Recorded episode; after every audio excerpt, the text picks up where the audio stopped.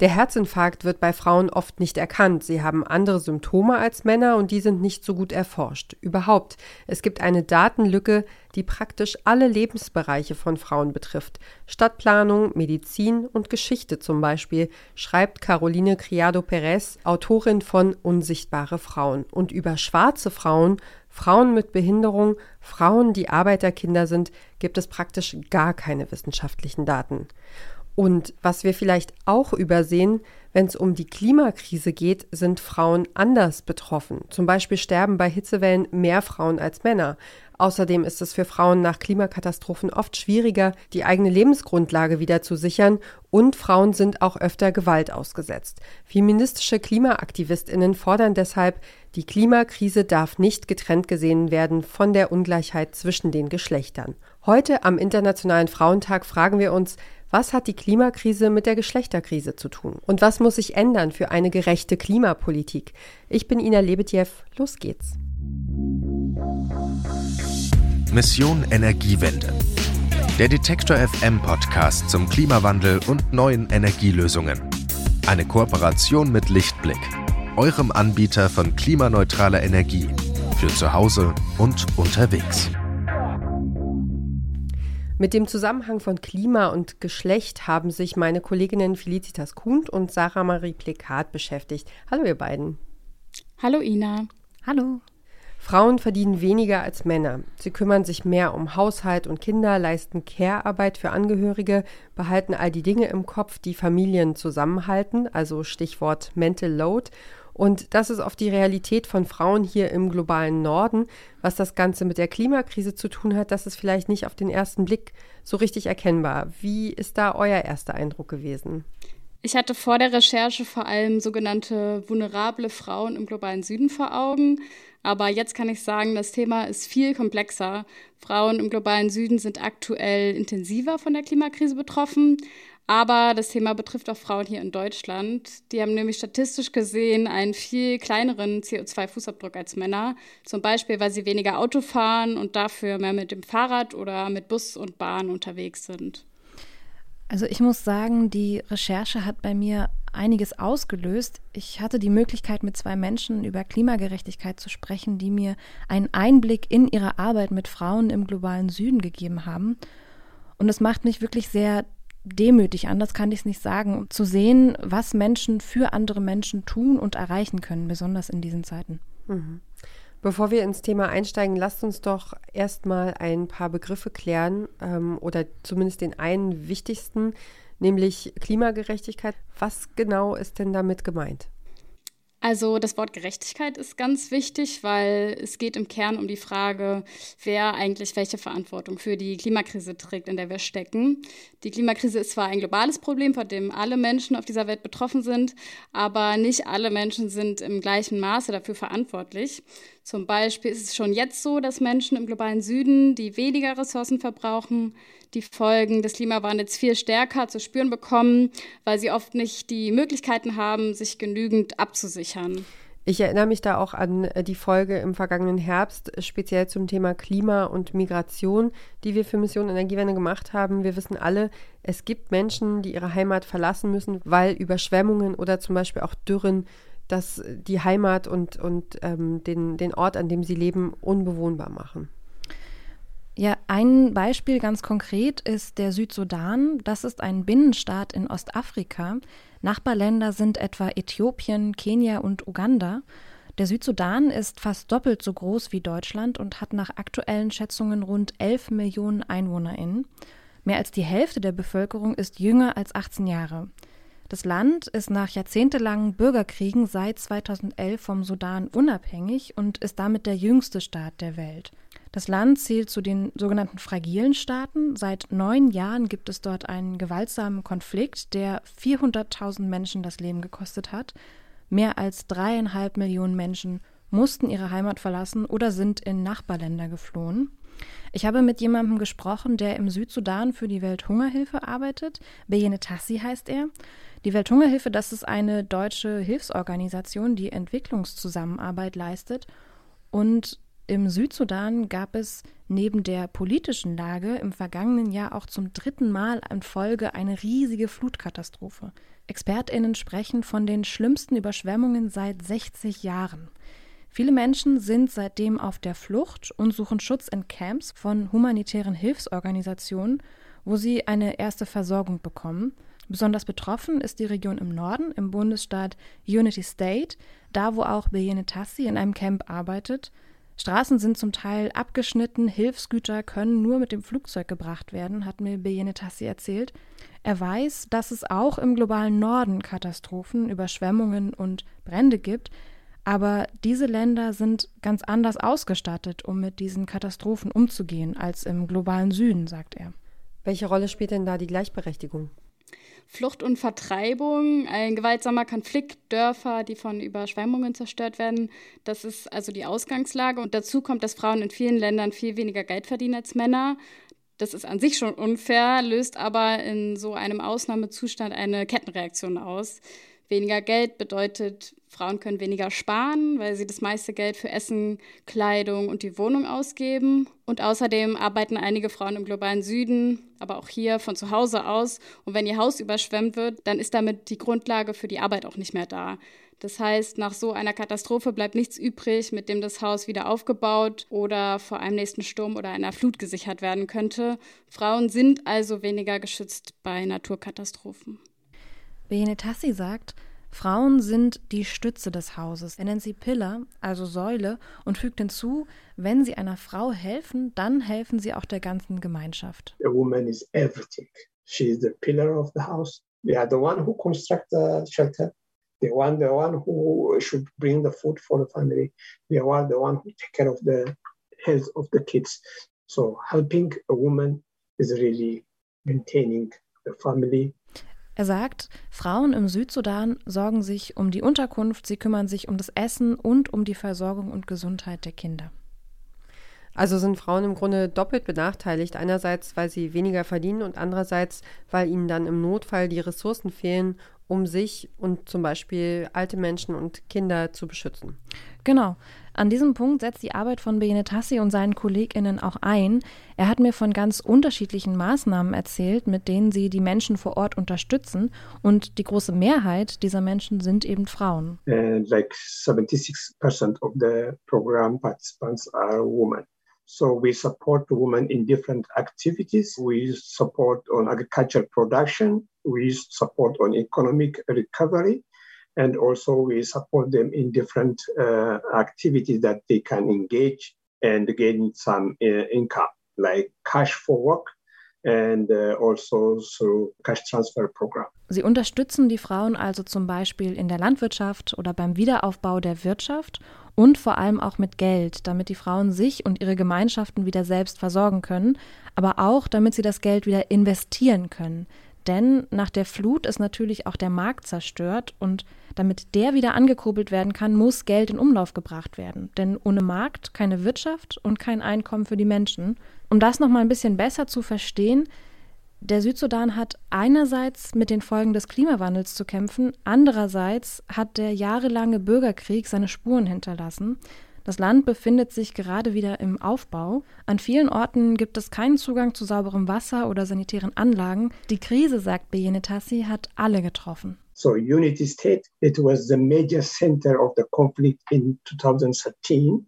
So majority of the people, I can say 100% of the population were affected by that crisis. So uh, like more than 2,000 people was coming and they were displaced in the protection of civilian compound. They were protected by uh, United Nations in South Sudan. And we also, humanitarian agencies came in Zuerst geht es natürlich darum, die geflüchteten Menschen mit Essen und humanitärer Hilfe zu versorgen. Danach ist dann der Wiederaufbau dran.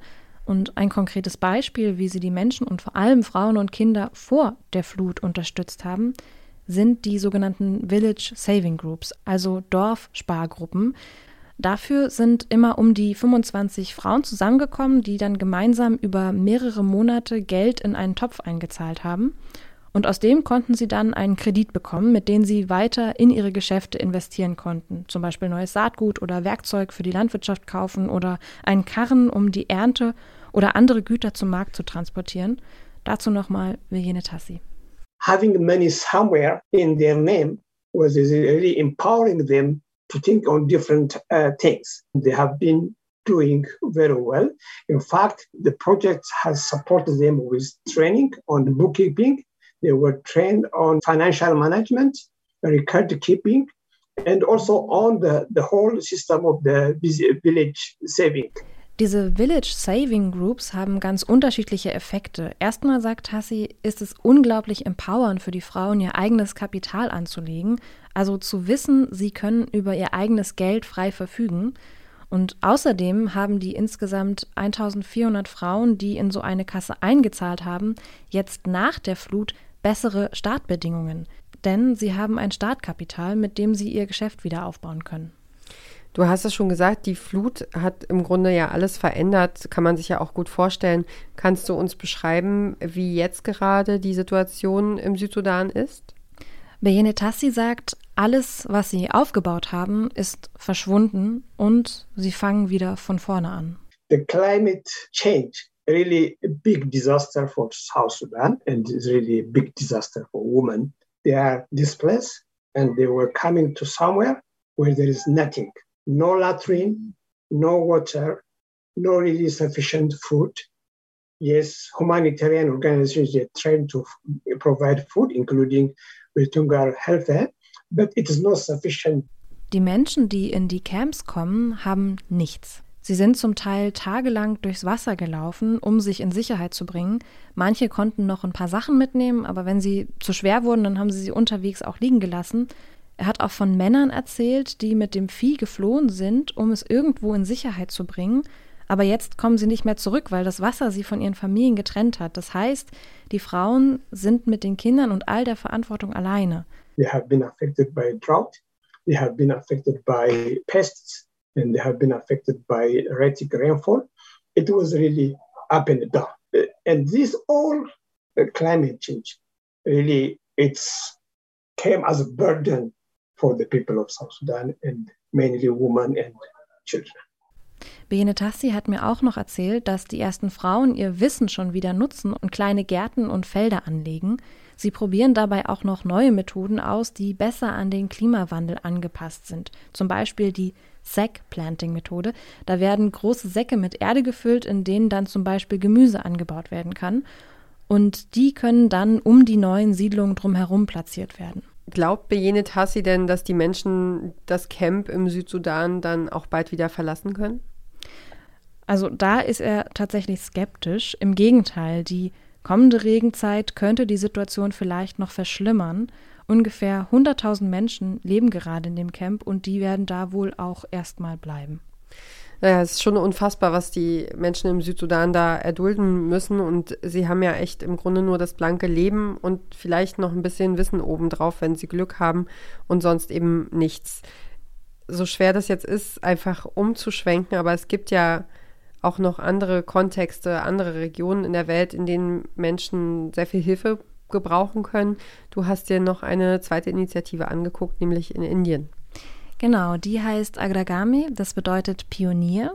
Agragami ist eine Non-Profit-Organisation, gegründet von Achyut und Vidya Das, einem Ehepaar, das die Organisation bis heute führt. Die Vision damals und heute, eine Welt ohne Hunger und Ungerechtigkeit und sie arbeiten vor allem in einer Region im Nordosten von Indien, im Bundesstaat Odisha. Der ist ziemlich nah an der Grenze zu Bangladesch und grenzt an der Ostküste an den Golf von Bengalen. Indien ist ein sogenanntes Schwellenland. Die Wirtschaft und Industrie wachsen dort sehr schnell. Indien hat gut 1,4 Milliarden EinwohnerInnen, nur in China sind es noch mehr. Vielen Menschen geht es dort wirtschaftlich zwar gut, trotzdem leben immer noch rund 22 Prozent der Bevölkerung in absoluter Armut. Die Gesellschaft ist in Kasten eingeteilt und Agragami arbeitet mit Menschen, die auf der untersten Stufe dieses Kastensystems leben, und zwar mit Menschen aus Stammesgemeinschaften. Sie machen ungefähr 4 Prozent der Gesamtbevölkerung Indiens aus und obwohl sie in vielen Dingen sehr freie Regeln haben in ihren Gemeinschaften, sind sie sehr patriarchalisch aufgebaut, hat mir Vidya Das erzählt. A woman can, uh, you know, walk out of a marriage. Then the dowry, you must have heard of the dowry where uh, the girl has to take a lot of uh, money when she gets married and uh, you know give it to her husband and husband's family uh, those systems are not there on the other hand, uh, women don't have a voice because the uh, tribal community here is still patriarchal.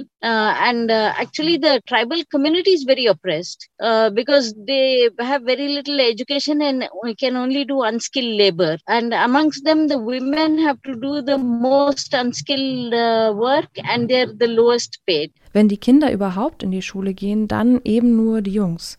Und das führt auch dazu, dass die Frauen oft nur niedere Arbeiten machen können. Und in diesem ganzen System haben Mädchen und Frauen dann schon von Anfang an weniger Chancen und werden auf ganz unterschiedlichen Ebenen unterdrückt. Und was macht diese Initiative, um das zu ändern?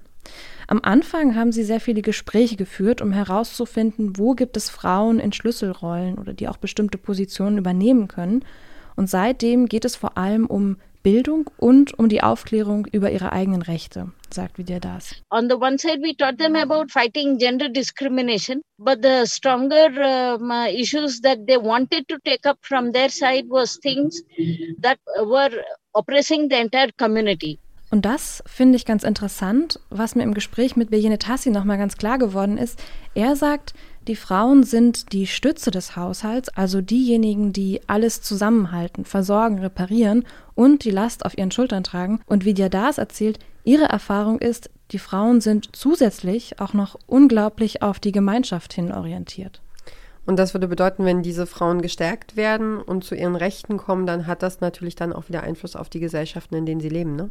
So ist es. Und Vidya Das hat dazu auch ein konkretes Beispiel, und zwar die Forest Rights, übersetzt Waldrechte. Für fast 20 Prozent der Gesamtbevölkerung von Indien ist der Wald die Lebensgrundlage und vor allem für die Menschen der Stammesgesellschaften. Sie verkaufen, was sie im Wald sammeln und ernten, also Blätter, Rinden und Gräser, aber auch Beeren, Nüsse oder Pflanzen, die für Medizin verwendet werden. Und beim Weiterverkauf waren sie im Grunde seit der Kolonialzeit extrem gekniffen, denn Ihnen wurden die Preise diktiert, natürlich weit unter Mindestlohn, sodass andere profitiert haben. 2006 hat sich alles geändert, und zwar mit dem Forest Rights Act. An dem Kampf darum haben sich vor allem Frauen beteiligt, die sich dadurch unabhängig machen konnten, wie mir Vidya Das erzählt hat. So the women were really empowered through a policy change. And now actually women are selling forest products and they have set an example for the whole country. Menschen, die im Einklang mit der Natur leben und abhängig von ihr sind, die sind natürlich auch viel anfälliger und ein bisschen, naja, ich sag mal, weniger geschützt in ihrer Lebensgrundlage, wenn diese Natur durch den Klimawandel zerstört wird. Mhm. Das ist auch das Spezialgebiet von Vidya Das. Sie beschäftigt sich intensiv damit, wie man nachhaltig den Boden bewirtschaften kann und welche Formen der Landwirtschaft am besten für die Umwelt und das Klima sind. Denn durch den Klimawandel nehmen auch in Indien Stürme zu, es gibt extreme Dürren, Sturzfluten, Hitzewellen. Indien ist ein Land, in dem es im Schnitt vier Monate im Jahr regnet. Den Regen gibt es immer noch, aber nicht mehr so gleichmäßig, sondern er kommt jetzt in Sturzbächen, sagt Vidya Das. Dadurch werden Erde und Pflanzen weggeschwemmt. Das zerstört ganze Ernten, besonders in einer Region, in der viel an Berghängen angebaut wird. Vidya Das hat deshalb über mehrere Jahre eine Anbautechnik entwickelt, die sie Ecological Farming nennt. Ziel ist es, den Boden zu schützen und ihm die Möglichkeit zu geben, zu regenerieren. Konkret heißt es, keine Pestizide, Düngemittel oder andere chemische Mittel, die das Wachstum der Pflanzen steigern oder Schädlinge bekämpfen. Und ganz wichtig, kein Unkraut jäten. Auch das schützt den Boden, dadurch kann er nicht so leicht weggespült werden, weil die Wurzeln ihn besser halten können. Das macht nicht nur weniger Arbeit, sondern sorgt auch dafür, dass das CO2 im Boden gebunden bleibt und nicht durchs Pflügen oder Umgraben freigesetzt wird. Nach einer kurzen Pause geht es gleich weiter.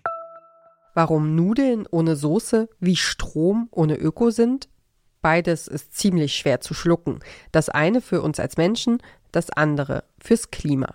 Deswegen gibt es bei Lichtblick 100% Ökostrom mit flexibler Laufzeit und bis zu 24 Monaten Preisgarantie, je nachdem, was euch wichtig ist. Klimaneutral wird so zum neuen Normal.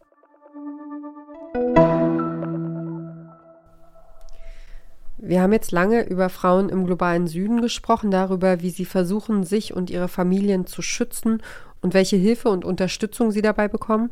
Es ist vielleicht auch ein bisschen zu viel verlangt und klingt jetzt erstmal anmaßend, aber ich versuche es trotzdem, weil ich ein bisschen was aus dir rauskitzeln möchte. Sarah, kannst du sagen, was hat das eigentlich mit uns hier in Deutschland zu tun? Also es gibt da einen Satz von Benet Hassi, der mir wirklich im Kopf hängen geblieben ist. Er sagt, das, was Sie jetzt gerade dort erleben im Südsudan, also die ganzen Überschwemmungen, alles, was dort mit zusammenhängt, das werden wir auch irgendwann hier im nördlichen Teil der Weltkugel erleben. Und da geht es vor allem um Verantwortung, also die Verantwortung der Industrieländer gegenüber den Ländern, die nur zu einem geringen Teil zu einer Katastrophe beitragen, auf die wir zusteuern. Mhm.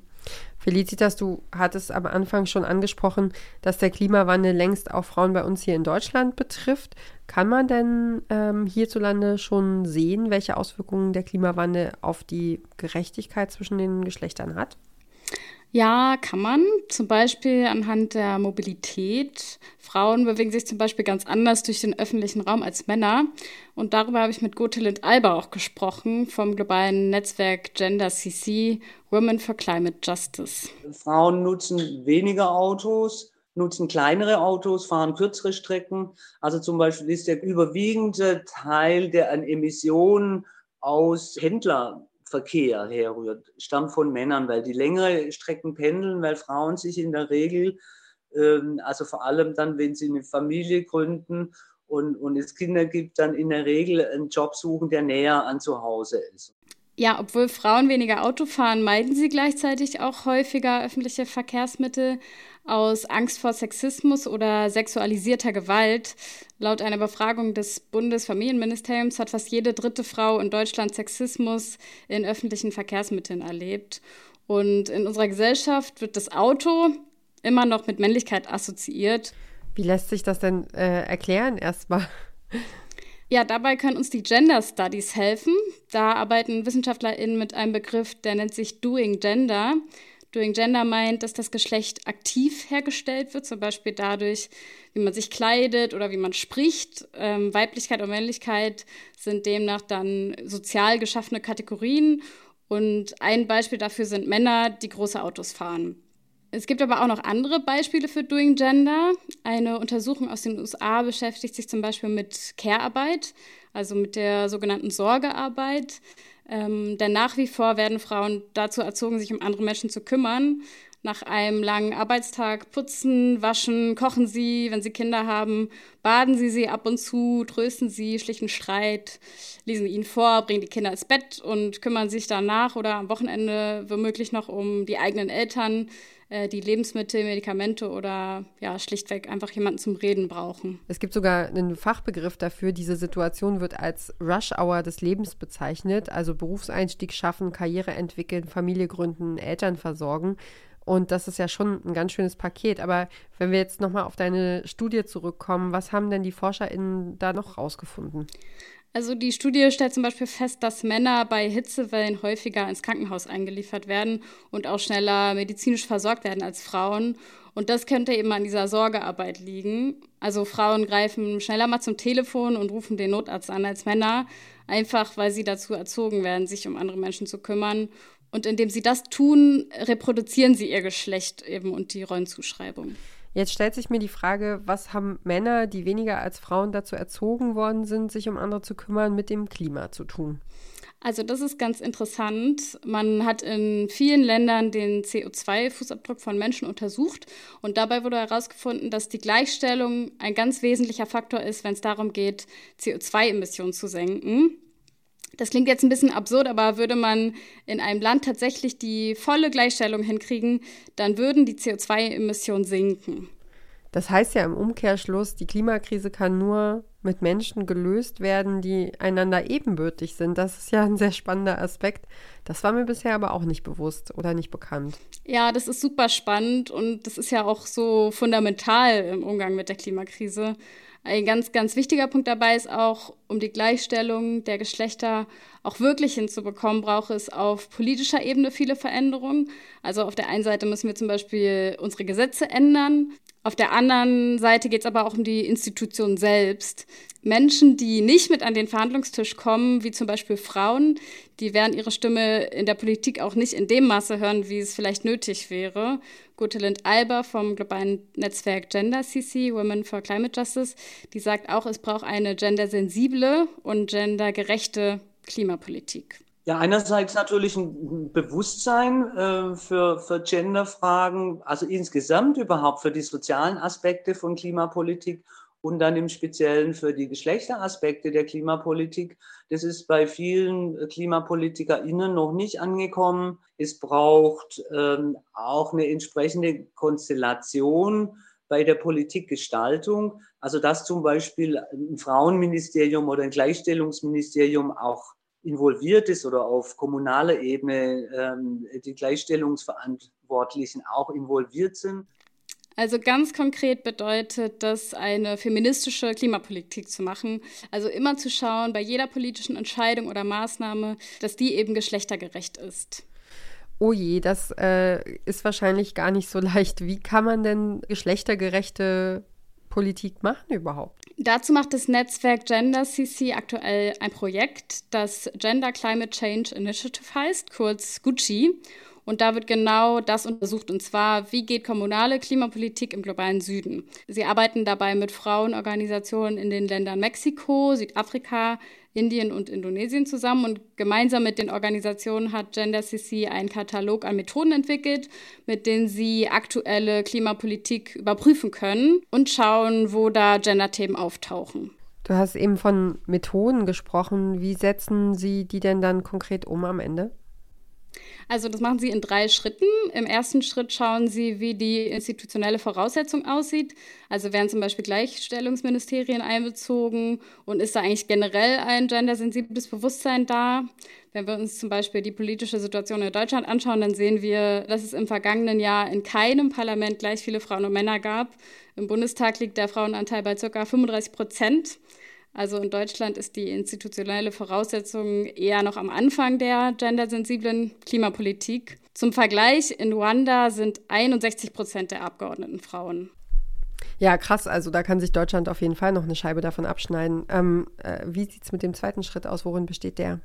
Also im zweiten Schritt schauen Sie sich das gesamte Klimaprogramm und die Maßnahmen an, die eine Stadt oder ein Land plant. Dazu jetzt nochmal Gotelind Alba. Oder eine andere Priorität auf kommunaler Ebene ist auch Stadtplanung. Also wie werden die äh, städtischen Strukturen überhaupt weiterentwickelt? Ne? Also ist da noch, wie, wie das in vielen Städten im globalen Süden noch ist, ist da so eine strikte Zonierung zwischen, äh, da wird gewohnt, dort wird gearbeitet, was zu viel Verkehr führt und halt vor allem für die Frauen schwierig ist, die, ähm, die dann also schwer Zugang zu Arbeitsplätzen haben. Ne? Und wie kann man das Ganze dann überprüfen? Also dazu gibt es das sogenannte Gender Impact Assessment. Dabei wird geschaut, welchen Einfluss die Maßnahmen auf die Geschlechtergerechtigkeit haben. Also es geht darum, sich zu fragen, für wen Klimapolitik eigentlich gemacht wird. Hast du da ein Beispiel dafür? Ich kann mir das noch nicht so richtig vorstellen. Ein Beispiel dafür ist der CO2-Preis. Am meisten betroffen von den höheren Preisen sind Menschen, die weniger verdienen. Und damit sind natürlich auch Frauen stärker betroffen, die ein geringeres Einkommen haben. Frauen sind häufig auch mehr zu Hause und heizen dadurch auch mehr. Klimagerechtigkeit, das ist echt ein großes, komplexes Themengebiet, das ihr euch da äh, zum Weltfrauentag vorgenommen habt. Was nehmt ihr denn jetzt aus der Recherche mit? Also der zentralste Punkt ist für mich eigentlich, dass Klima und Gender nicht getrennt voneinander betrachtet werden können.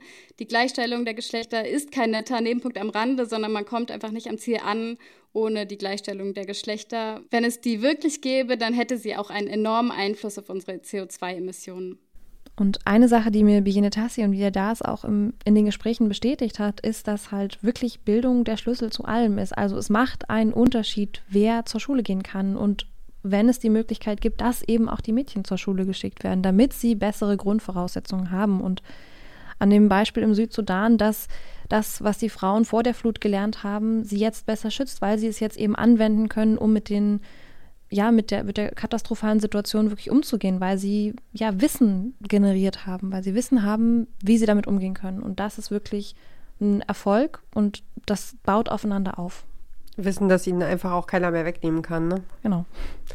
Meine Kolleginnen Felicitas Kuhn und Sarah Marie Plikat haben sich für euch angeschaut, wie die Ungleichheit zwischen den Geschlechtern zusammenhängt mit der Klimakrise. Dafür hat Felicitas mit Gotelind Alba gesprochen.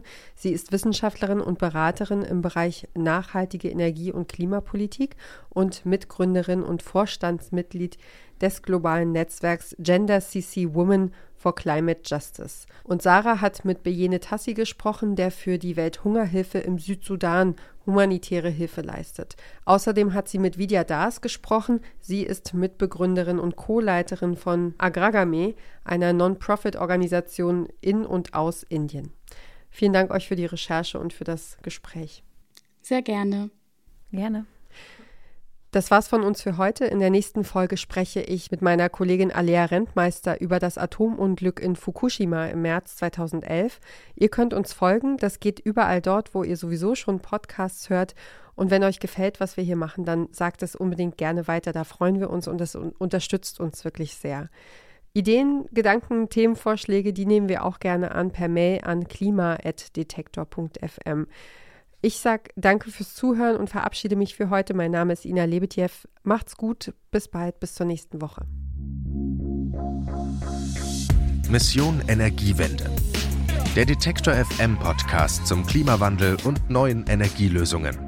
Eine Kooperation mit Lichtblick, eurem Anbieter von klimaneutraler Energie für zu Hause und unterwegs.